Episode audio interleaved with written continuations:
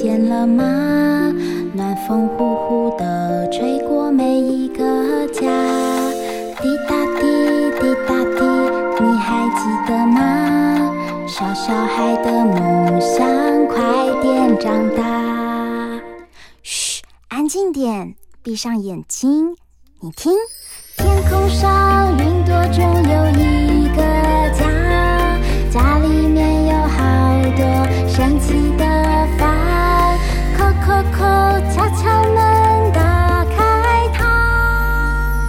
知道房间里的秘密吗？欢迎来到童话梦想家。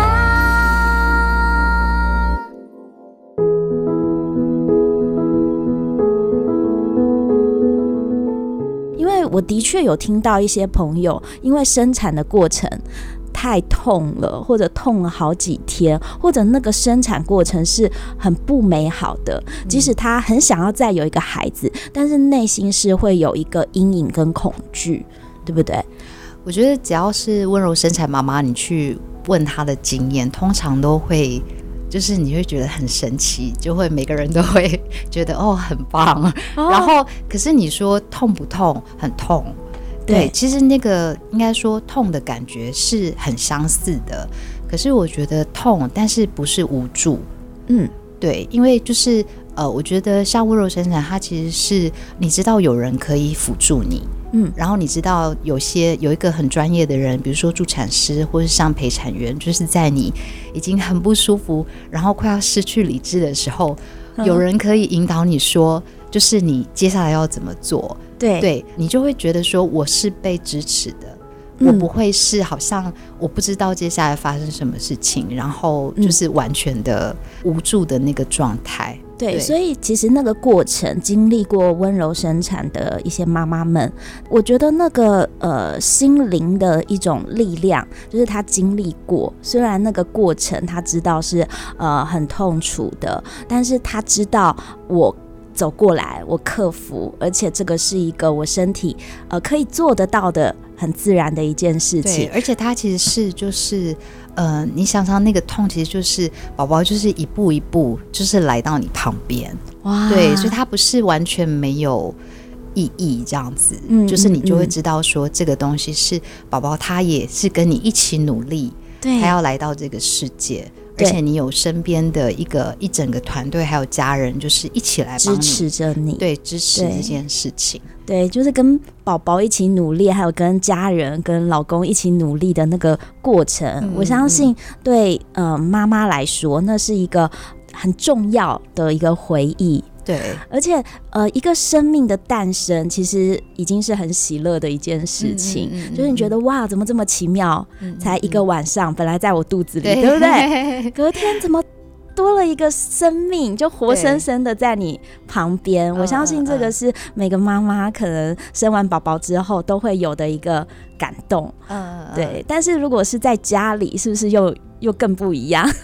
我觉得家里居家有一个很特别的地方，就是，呃，你会觉得生产真的是一件很日常的事情，日常。那你很适合多曾经，就是不是因为他他就是，哎，小孩就出生了，然后我的身体也没有太多的不舒服。对，然后小孩就抱在旁边，然后就是我我还记得我生产完以后，就是小孩是凌晨的时候出生嘛，嗯、然后我早上就是后来他就一直跟我在一起，就是他呃先是肌肤接触，然后之后他就自己睡着了，他就一直在我旁边。对，然后隔天的时候就下楼跟家人一起吃早餐，然后对，就我妈再平常也不过，对，就是我妈就吃我妈煮的粥，然后你就觉得哎，就是非常的日常，对，然后就是多了一个小孩，对，然后但是小孩就是你不会有像我第一胎的时候，我有一种历劫归来嘛，就是我懂我懂，对，就是有一个惊天动地的大事，然后。人生整个不同了，所以人家常常说，就是男人最能夸口的是当兵，女人最能夸口就是生产，因为我们搞的这件事情很很大，对不对？对对？对，对。但但我觉得，我相信那个感动可以很大，可是居家生产它可能就多了一个，就是说，呃一个怎么讲，就是一个。你会知道说，生命的延续也是一件很很自然、很自然的事情。事情嗯嗯，对对对对对，所以可以感受得到，就是婉婷居家生产，隔天然后就抱着宝宝在家里享用早餐，对不对？对。然后那种再简单不过，然后觉得呃家里迎接了一个新的生命，我觉得那种感觉是非常的呃在平淡当中，但是会有一种很感动的感觉。对。而且我发现，就是如果居家生产的宝宝，他因为他的环境没有什么变动，所以他其实我发现两胎的状况会不太一样。可能居家生产的宝宝，他就会他也觉得很日常，就是哎、欸，对我，对我也是有很想要问这个部分，因为你知道，我们常常都很希望小孩生出来的时候，我第一次当妈妈，我就会想说，他可不可以跟我。一直久一点，对不对？可是，嗯、呃，有的时候有些妈妈她们不能完成这个愿望，有很多的原因啊。对，那呃，你的两胎跟你的这个亲密接触的状况是怎么样啊？第一胎的话，是因为第一胎是呃胎儿不是很自然产嘛，然后生出来之后，因为他的阴囊有一点血肿。所以就是他后来有去先住保温箱这样子，嗯嗯嗯、对。但是他保温箱的话，就是医院还不错，是就是我可能三四小时去看他一次，但是我是可以抱他的，对。对，然后我就那时候就是亲喂这样子啊，对。但是我去医院的病房看他，因为他是在那个新生儿的病房里面嘛，对的保温箱里面。然后我去看他的时候，我就发现整个环境，因为就是此起彼落，小孩在哭。嗯，对，就是只要，而且只要一个哭，好像大家就会对，对，对，就是那个哭会传染。对，但是是那个声音是很可爱啦。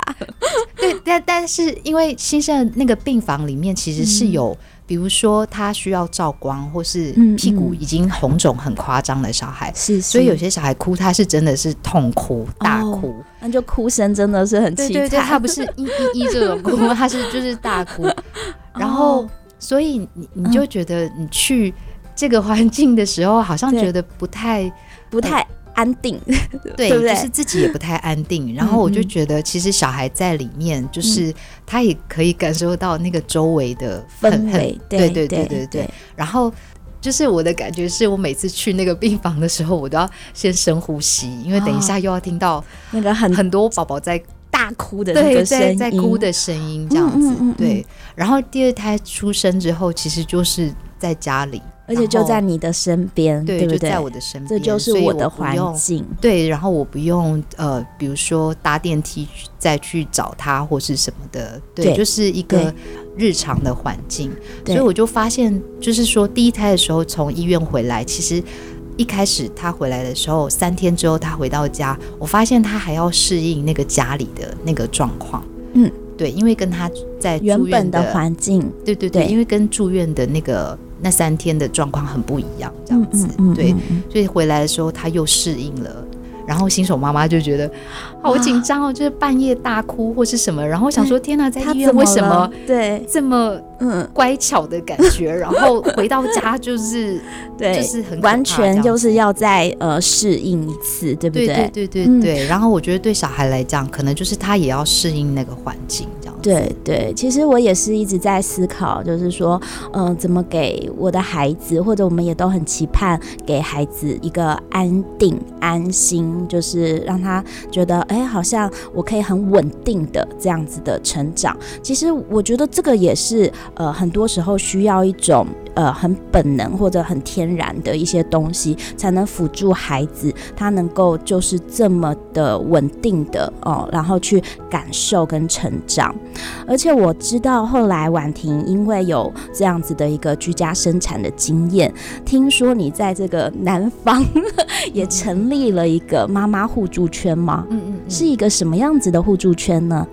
呃，我我有跟朋友一起，就是我们一开始先成立一个私密社团，然后叫南方温柔孕产支持圈啊，对，然后就是大家可以加入，但要填一些简单的那个呃资讯，这样子。就是 FB 的一个私密社团。那为什么要设私密社团？是因为呃，我们其实是希望说，因为南部的就是相关温柔生产的资源非常少，嗯，然后我们很希望就是大家，比如说你去产检的时候，你遇到什么事情，或是你自己的生产经验，其实不管你是怎么样，在哪里生。都希望可以在那个私密社团里面分享自己的经验，嗯嗯，对，因为我觉得就是大家呃，就是互相知道说有哪一些资讯可以找得到，嗯，医疗人员或是什么，这是很重要的，嗯，对。所以，我们一开始其实是有一个私密社团，希望大家可以去呃分享自己的经验。嗯，那可能有些人也会贴一些，比如转贴一些，比如说温柔生产的讯息这样子。嗯，嗯，对。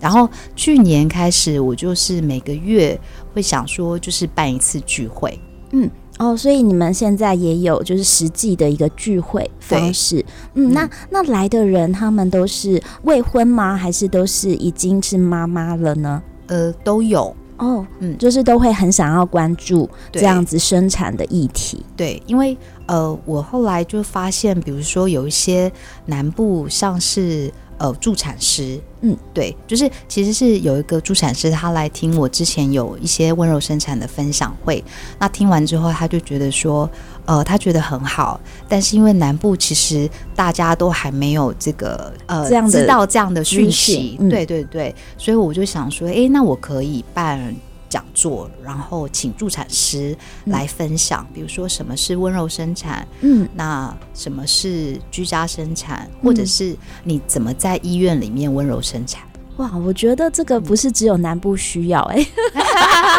其实我觉得其实每一个地区，如果妈妈都有一个这样子的一个互助的一个社团哦，或者一些资讯的交流，我觉得对妈妈整个呃身心灵的状态是有很大的帮助的，嗯、对不对？嗯，嗯，所以就是我们开始聚会之后，其实就有妈妈原本是备孕，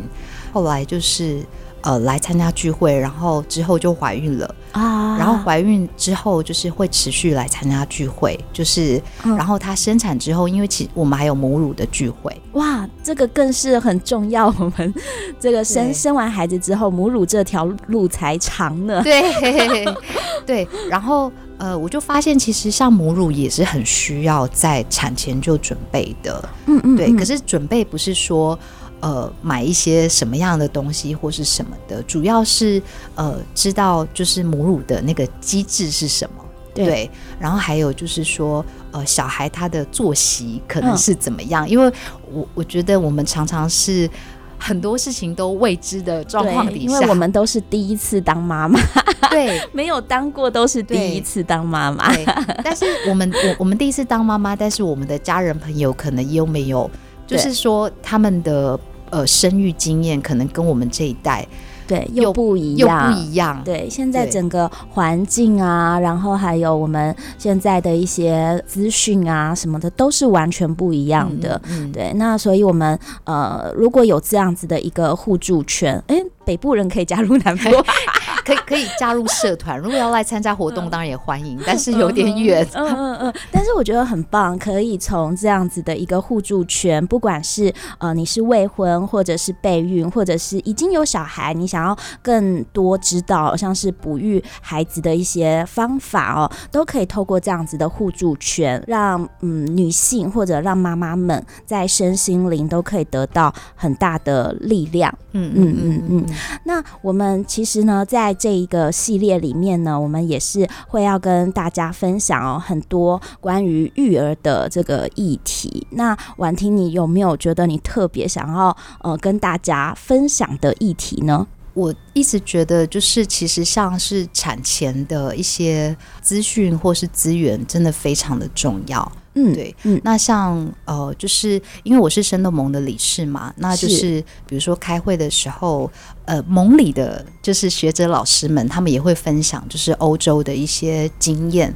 嗯，比如说可能有一些国家，他可能会先有，比如说像是父母教室。哦，就是在呃生产之前，爸爸妈妈一起上课。对对，这不是只有女人的事情。对，没错。然后，因为像我，我有朋友在法国，然后他是他们是规定至少要，而且是伴侣要一起要上六次的，是就是在生产前要有六次的课程。哦，对，那这个课程可能就是包含，比如说，呃，你。生产的时候可能会发生哪些事情啦，或是你可以怎么准备？对，准备你的身体跟心理状态这样子。对，然后还有就是说，你们就是有哪一些资源可以运用？嗯，对我都觉得这些其实非常的重要。对，因为呃，我自己当妈妈之后呢，我才知道啊，其实我们呃听老一辈说哦，生小孩感觉哦，好像。好像是轻松吗？对对，我觉得就是你不会觉得说他们把这件事情传递了一个什么完整的知识给你，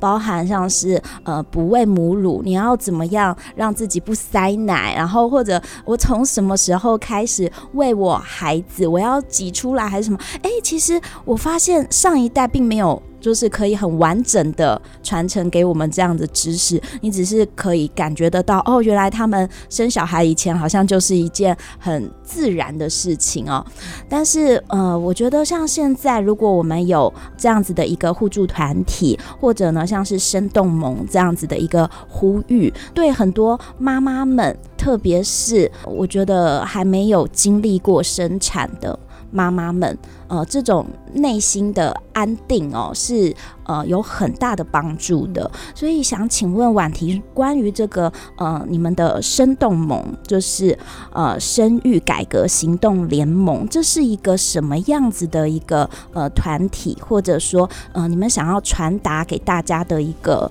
资讯是什么呢？生动盟其实很重要的事情是在做。呃，我自己觉得有一块很重要的是，我们很希望就是助产师、助产的人力可以进到医院，嗯，对，或是有更多的比较多元的生产的方式，这样子，嗯，对，这是呃生动盟在倡议的一个很重要的重点。然后，另外生动盟现在在做的事情是，呃，也很希望就是串联各地的，就是生育的团体。然后呃，可能就是举办一些生产教育的课程，对对，就是像我刚才说的，就是我觉得很重要，就是那个产前，嗯，大家要知道的这一些呃讯息是对。然后生动盟现在也有呃相关的就是活动这样子。那我们今年其实，在北中南，嗯，都有举办，就是呃一整天的生产教育的部分。对，那我们其实是有，等于是我们除了产家之外，其实还有，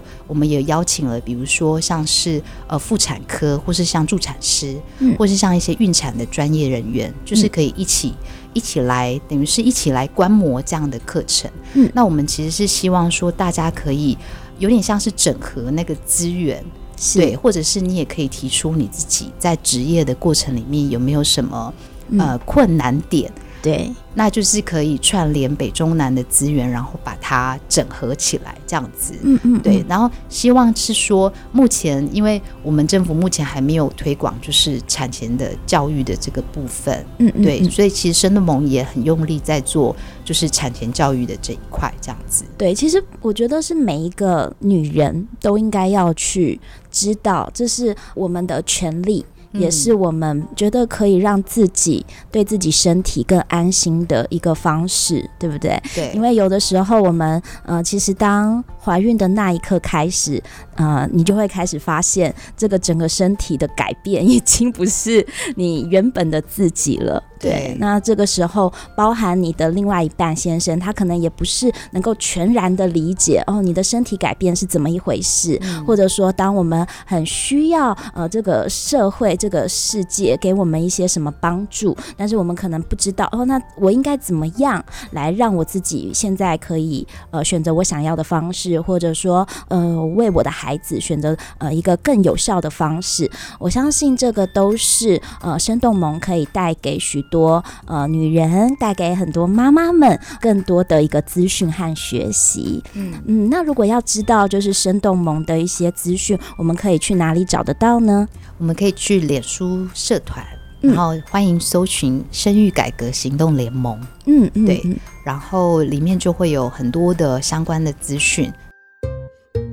谢谢大家收听这集节目，还有更多内容在生动萌与童话梦想家母亲节特辑，欢迎订阅生动萌还有童话梦想家的 Podcast 频道，继续听我们聊生产。